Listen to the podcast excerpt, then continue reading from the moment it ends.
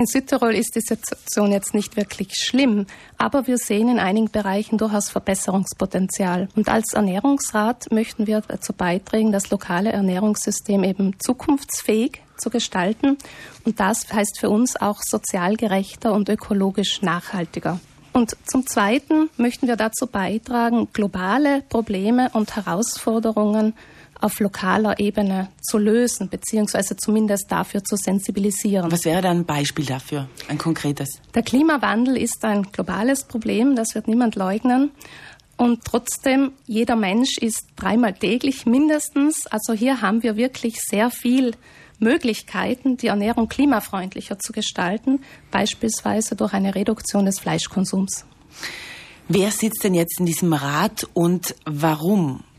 Der Ernährungsrat setzt sich aktuell aus 16 Personen zusammen und diese kommen aus verschiedensten Bereichen und bringen daher auch unterschiedliche Erfahrungen und unterschiedliche Kompetenzen mit. Und das ist ein ganz wichtiger Grundsatz, dass ein Ernährungsrat nämlich interdisziplinär zusammengesetzt ist, aus allen Bereichen, die eben entlang dieses Ernährungssystems eine Rolle spielen. Zum Beispiel? Konkret sind bei uns Menschen vertreten, die aus dem Bereich Bildung, Forschung und Lehre kommen, Menschen aus der Landwirtschaft, Menschen aus dem Handel, speziell aus dem fairen Handel und die sich mit der Nord-Süd-Problematik befassen. Dann natürlich Menschen aus dem Bereich Ernährungsbildung und Ernährungsberatung. Menschen aus dem Kommunikationsbereich, also die einfach hier auch ihre professionelle Expertise in Sachen Öffentlichkeitsarbeit einbringen können. Und außerdem haben wir noch einen Vertreter aus der Gastronomie, Menschen, die sich mit Gartenbau bzw. aus Sortenvielfalt auskennen und aus dem Bereich Innovationsförderung. Jetzt gibt es den Südtiroler Ernährungsrat seit 2017, Oktober, glaube ich. Mhm. Ähm, jetzt haben wir 2019. Was wurde denn bis jetzt getan, Herr Professor Fischer? Mhm. Also vielleicht muss man mal den Hintergrund sehen, dass das eigentlich eine internationale Bewegung ist, die ursprünglich in Nordamerika gestartet ist und sich nun auf alle Kontinente und Länder ausgedehnt hat. Gerade im deutschsprachigen Raum gibt es schon jetzt äh, seit Jahren auch äh, immer mehr Städte in erster Linie, die dort mitmachen. In Südtirol ist das Ganze entwickelt, hat sich entwickelt aus der Mahlzeitkampagne.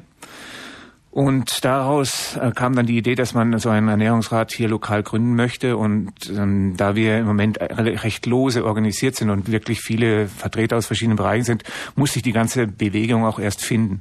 Und wir mussten rausfinden, wie wir uns organisieren, welche Struktur wir annehmen was wir genau machen wollen. Wir haben immer nicht das Problem der Finanzierung, haben wir noch gar nicht im Prinzip gelöst. Und deshalb hat es einfach seine Zeit gedauert, bis man sich formiert hat und bis die ersten Aktivitäten losgehen können. Und die ersten Aktivitäten werden wahrscheinlich mhm. jetzt dann losgehen. Was mhm. konkret passiert jetzt? Was sind die ersten Dinge, wo wir vom Ernährungsrat mhm. dann hören werden? Okay. Also wir wollten offiziell Anfang April uns vorstellen der Öffentlichkeit, auch mit der Presse.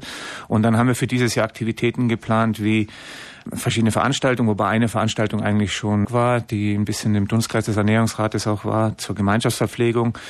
Dann haben wir eine Aktion geplant, eben um die Ernährung etwas klimafreundlicher zu gestalten, Hülsenfrüchte in der lokalen Ernährung zu promoten, dass die Leute weniger eben Fleisch und vielleicht mehr pflanzliches Eiweiß konsumieren. Und wahrscheinlich für dieses Jahr die größte Aktion wird die Verleihung des ersten Südtiroler Ernährungspreises sein, wo sich der Rat dieses Jahr wahrscheinlich im Bereich Gemeinschaftsernährung verschiedene Organisationen anschauen, die wirklich vorbildlich arbeiten und dann eben einen Preis vergeben Ende des Jahres.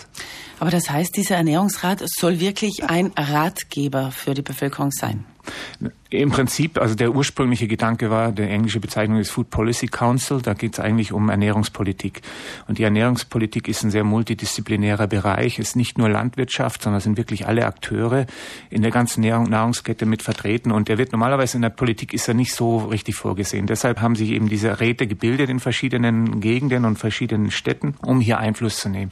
Deshalb auch für hier, für unseren Ernährungsrat in Südtirol, wäre es eigentlich mittelfristig das Ziel, dass man im Politikdialog seine Relevanz findet und bei der Gestaltung, bei der Ausgestaltung von politischen Entscheidungen und dann auch Umsetzungen wirklich aktiv mitmachen kann, mitwirken kann. Gibt es da schon äh, Beziehungen, die geknüpft worden sind? Nein, wir sind noch am Anfang und wir hoffen, dass sich das ergibt im Laufe der Aktivitäten des Ernährungsrats.